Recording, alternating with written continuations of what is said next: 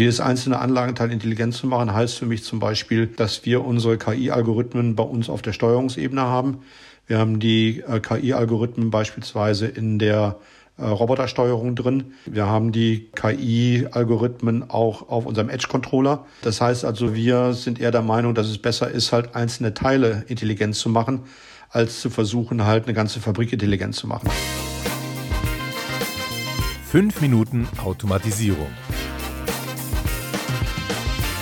Mit Branchen- und Technologie-Insider Kai Binder und seinen Gästen.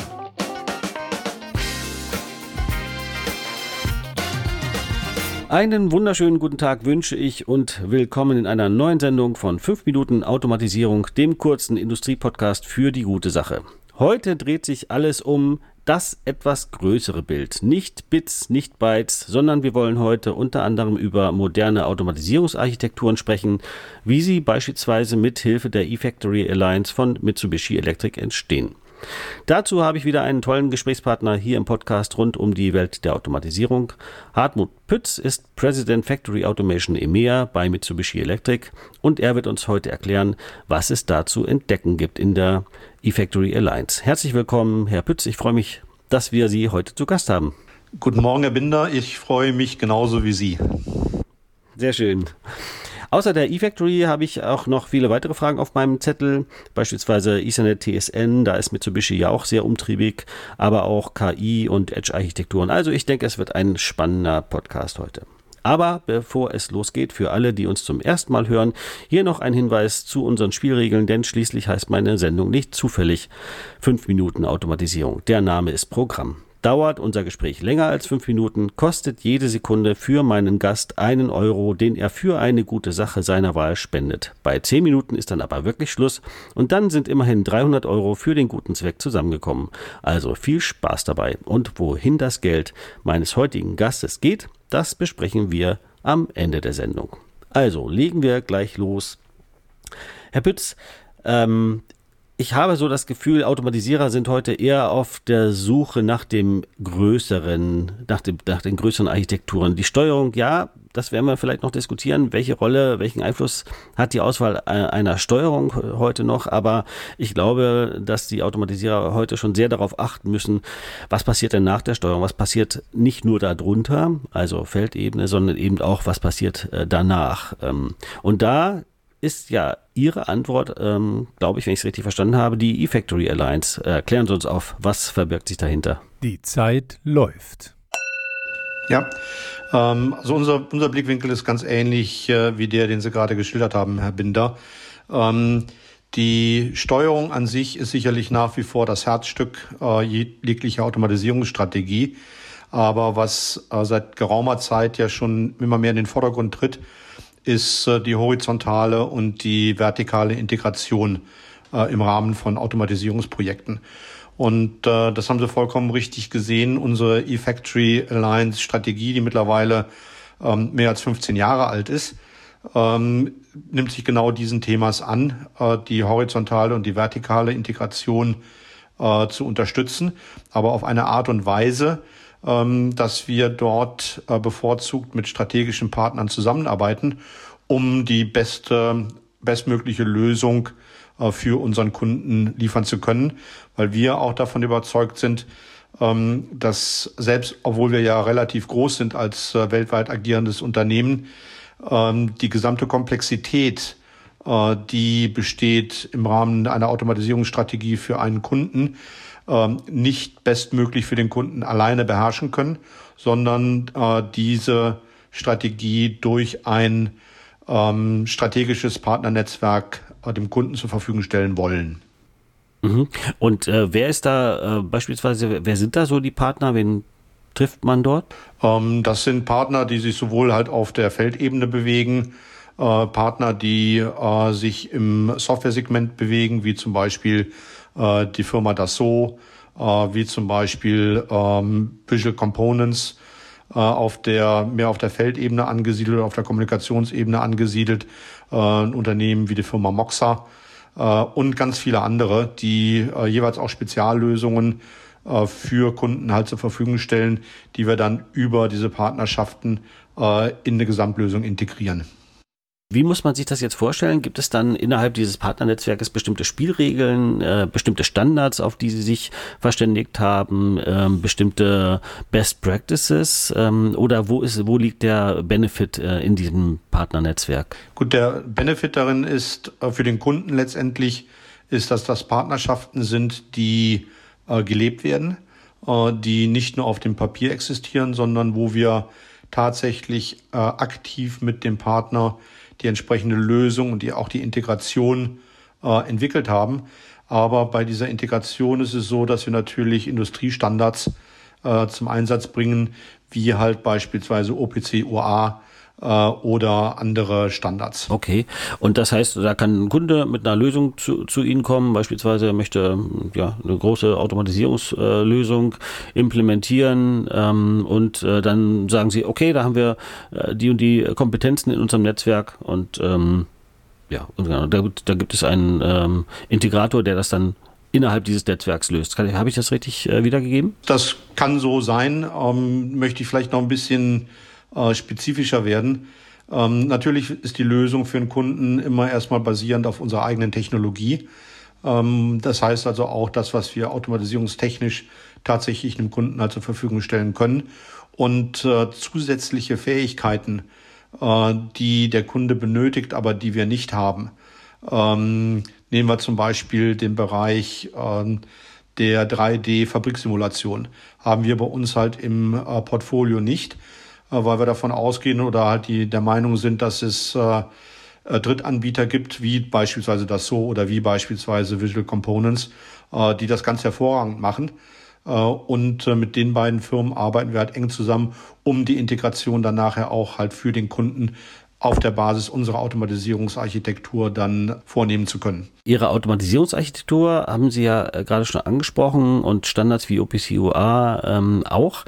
Ähm, Im Bereich TSN sind Sie ja über die CLPA ähm, auch sehr aktiv. Ähm, welche Rolle spielt äh, TSN oder insgesamt Standards wie OPCUA in der Automatisierungswelt heute und ähm, ja, wie beteiligt sich Mitsubishi da? Ähm, gut, also wir sind in allen Standardisierungsgremien äh, aktiv mit beteiligt, sei es das OPC-UA ist, sei es das OPC-UA-FLC ist.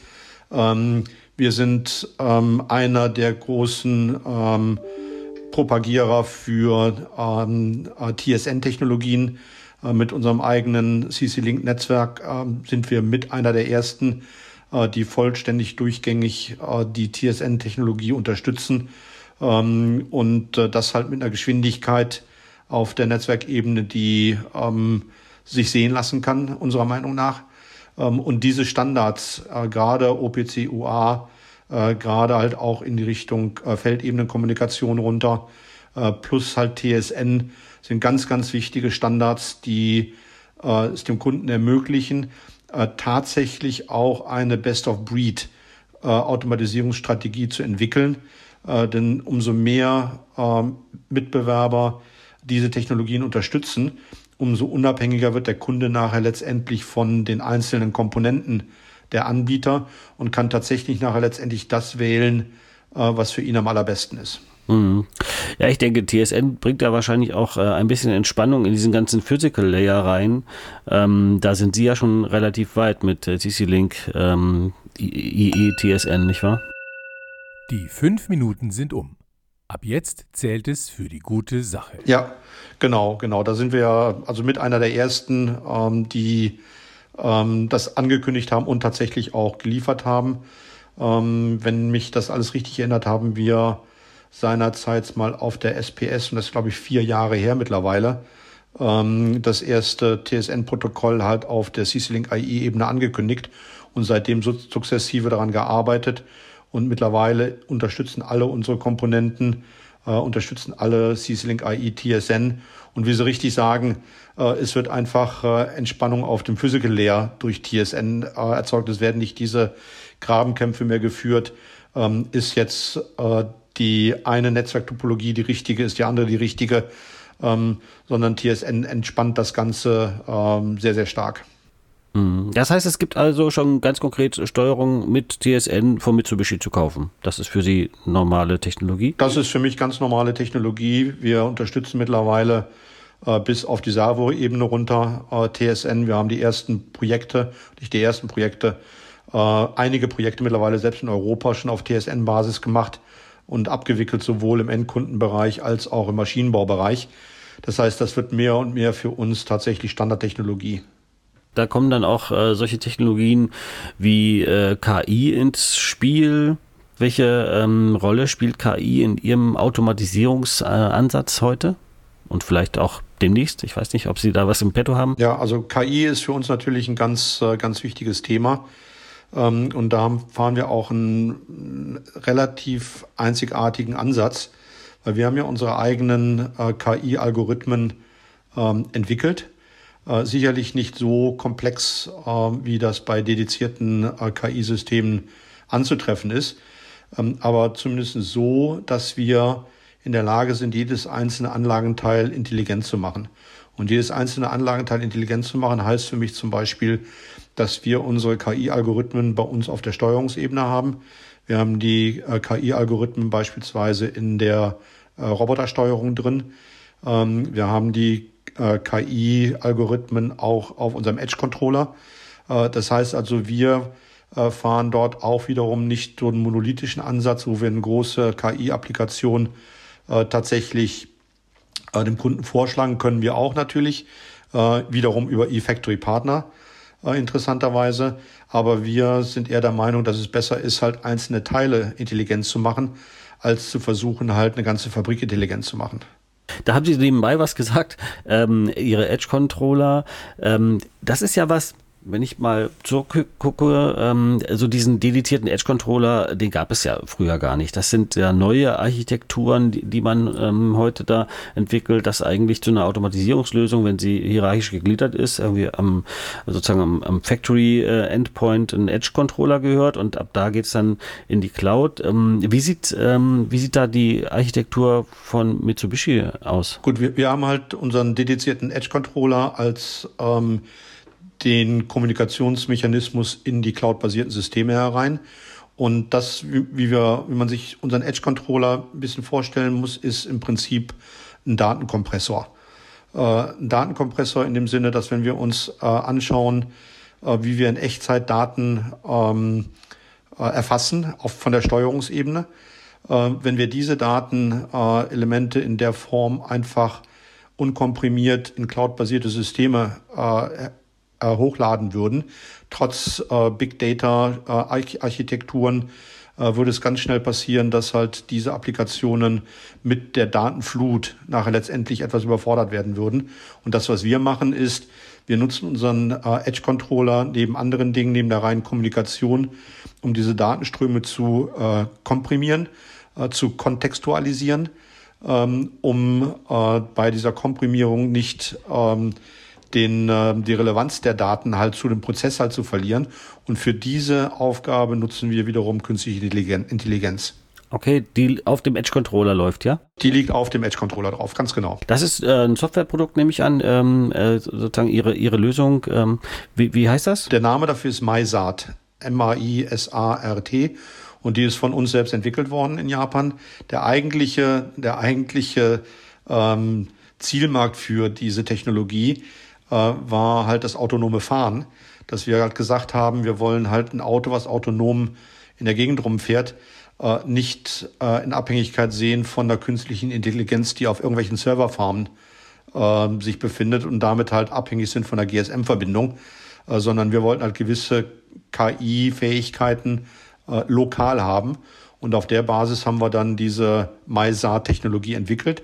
Und das ist jetzt der Nutzen halt von einem integrierten Technologiekonzern, ähm, dass wir diese äh, MySAR-Technologie jetzt auch in anderen äh, Business-Einheiten verwenden, äh, wie zum Beispiel in Factory Automation, wo wir ganz stark in die Richtung gehen, aber auch beispielsweise im Bereich unserer Klimalüftungsgeräte, wo mittlerweile auch die künstliche Intelligenz halt in der Form verbaut ist.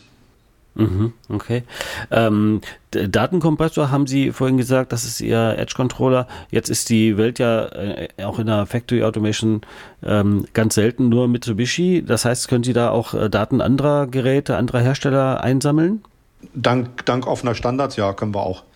Mhm. Wir können also auch den Edge-Controller, ich sag mal, mit, mit im Grunde genommen jeder beliebigen Architektur äh, von Mitbewerbern in der Automatisierungstechnik verbinden und die Daten danach letztendlich auch ähm, empfangen, auf die gleichen Mechanismen komprimieren und hochladen in äh, die Cloud-Systeme. Und dann ist man im, in der Cloud. Ähm, okay. Ähm, ist da gibt es dann einen, einen, einen bevorzugten Partner von Mitsubishi, äh, mit dem Sie äh, solche Automatisierungsprojekte in der Regel machen? Ähm, also wiederum auch, das ist, äh, da sind wir relativ offen. Äh, wir haben ja unsere eigenen, äh, auch cloud-basierten Fähigkeiten halt über äh, die Firma Iconics, die wir vor zwei Jahren übernommen haben, die neben halt der reinen SCADA-Applikation auch sehr stark fokussiert sind auf ähm, äh, Entwickeln von cloud-basierten Systemen für die Kunden. Äh, dort ist sicherlich einer unserer Partner ist äh, Microsoft mit der Azure-Plattform, ähm, aber wiederum dank der ganzen offenen Standards äh, können wir auch mit äh, jedem anderen Cloud-Anbieter zusammenarbeiten. Wie, was der Kunde sich dann entsprechend wünscht, ja? Mhm, okay. Ja, das war mal so ein äh, kleiner Parforce-Ritt durch die Architektur von modernen Automatisierungslösungen.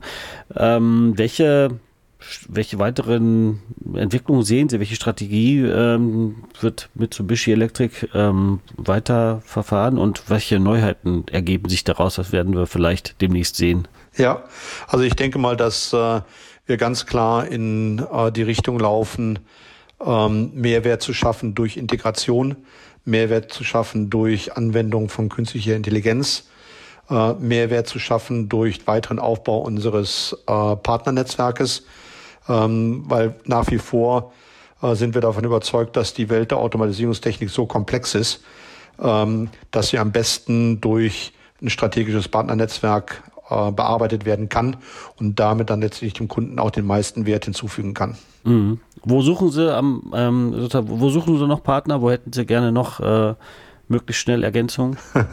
Also alles, alles das, was sich äh, im Bereich der Planung, der Simulation äh, ergibt, alles das, was sich im Bereich der Integration äh, bewegt, äh, künstliche Intelligenz, äh, da haben wir schon einige Partner, mit denen wir zusammenarbeiten. Äh, aber da sind wir auch offen für Partnerschaften. Ähm, also wie gesagt, alles das, was sich um Digitalisierung, horizontale, vertikale Integration, damit einhergehenden auch Simulationsmöglichkeiten dreht, äh, da sind wir hochgradig interessiert, das Netzwerk weiter auszubauen. Mitsubishi ist ja auch immer ein, ein äh, guter Partner, wenn es darum geht, seine Expansionswege Richtung Asien äh, zu erweitern. Das, das ist auf jeden Fall so. Und ich meine, wir sind in Südostasien klarer Marktführer. Äh, ich meine, in Japan haben wir Marktanteile von jenseits 60 Prozent. Ähm, aber selbst in Südostasien äh, sind wir einer der ganz, ganz großen ähm, Automatisierungstechnikanbieter. Das heißt also, der für unsere Partnerunternehmen ist sicherlich der Mehrwert auch, dass wir ihnen äh, helfen können, den südostasiatischen Markt weiter zu öffnen. Vielen Dank, Herr Pütz, bis hierher. Ich habe im Podcast ähm, immer so einen kleinen Fun-Teil noch, so ein Schnellraterunde, wenn man so will. Das nennt sich äh, fünf Fragen, 60 Sekunden. Äh, also ich formuliere eine Frage und das Ziel ist, äh, dass man, dass wir diese fünf Fragen in 60 Sekunden behandeln. Haben wir noch nie geschafft. Also, aber der Ehrgeiz ähm, soll ja sein, dass wir es irgendwann mal schaffen. Äh, haben Sie Lust drauf? Klar, gerne. Super, dann lege ich mal los. 60 Sekunden ab jetzt. Wenn Sie die Wahl hätten, wen würden Sie gerne mal treffen? Angela Merkel. Können Sie gut mit Pflanzen? Ich habe keinen grünen Daumen. Nordpol-Expedition oder Weltraumpassagier ins All? Was ist mehr Ihr Ding? Äh, Nordpol-Expedition, weil das kann ich dort halt mit einem deutlich geringeren CO2-Footprint machen als ein Besuch im All. Ah ja, haben wir noch gar nicht drüber gesprochen. Ist das ein Ziel für Sie, ein niedriger CO2-Footprint? Auf jeden Fall, auf jeden Fall. Es ist äh, für mich vollkommen alternativlos und äh, nebenbei 60, 60 Sekunden sind fast schon vorbei. Aber auch als Unternehmen sind wir darauf fokussiert und für mich selbst ist das auch ein großes Anliegen. Hund oder Katze? Äh, wir haben zu Hause drei Katzen. Okay, klare Antwort. Und natürlich, äh, last but not least, wohin geht die Spende für den ähm, Podcast äh, oder für die Zeit, die wir diesen Podcast überzogen haben? Ja, äh, die geht zu arbeiterkind.de. Ähm, das ist eine geme gemeinnützige Organisation, die äh, Jugendlichen hilft aus Familien, wo kein akademischer Hintergrund besteht, ähm, doch ein Studium anzufangen. Ist mir ein besonderes Anliegen, ähm, weil ich genau auch aus so einer Familie komme, die, äh, wo kein akademischer Hintergrund bestanden hat und ich ja der Erste in der Familie war, der studieren konnte. Finde ich großartig, muss ich echt mal sagen. Und ich bin immer total beeindruckt von solchen Lebensläufen. Also ich finde das richtig, richtig toll. Und ich glaube auch, dass es total wichtig ist, weil wir da viel Potenzial verschenken, wenn wir genau das nicht tun. Ganz genau. Großartige Idee. Vielen Dank dafür. Ja, das war's auch schon wieder hier im Podcast 5 Minuten Automatisierung. Mein Gast heute war Hartmut Pütz. Er ist President Factory Automation EMEA bei Mitsubishi Electric und wie wir gehört haben, ausgewiesener Automatisierungsspezialist. Kein Wunder. Er ist natürlich auch schon seit darf ich das sagen, Jahrzehnten ja. in der Automatisierungsbranche. Und ähm, Herr Pütz, herzlichen Dank. Es hat mir großen Spaß gemacht und freue mich äh, auf Ihre weiteren Taten. Herzlichen Dank auch äh, an Sie, Herr Binder. Hat mich äh, sehr gefreut. Es war ein sehr schönes, entspanntes Gespräch und äh, ich freue mich dann hoffentlich äh, auf ein Wiedersehen auf der SPS möglichst. Wir sehen uns in Nürnberg. Bis dahin, alles Gute. Genau. Danke. Ciao. Vielen Dank fürs Zuhören. Dieser Podcast wurde euch präsentiert vom SPS Magazin, dem führenden Fachmedium rund um Automatisierungstechnik und Industriekommunikation. Wenn euch die Episode gefallen hat und ihr den Podcast unterstützen wollt, denkt ans Liken und Posten. Und wenn ihr keine Ausgabe verpassen wollt, dann folgt uns auf LinkedIn company slash sps-magazin. Vielen Dank und wir hören uns beim nächsten Mal.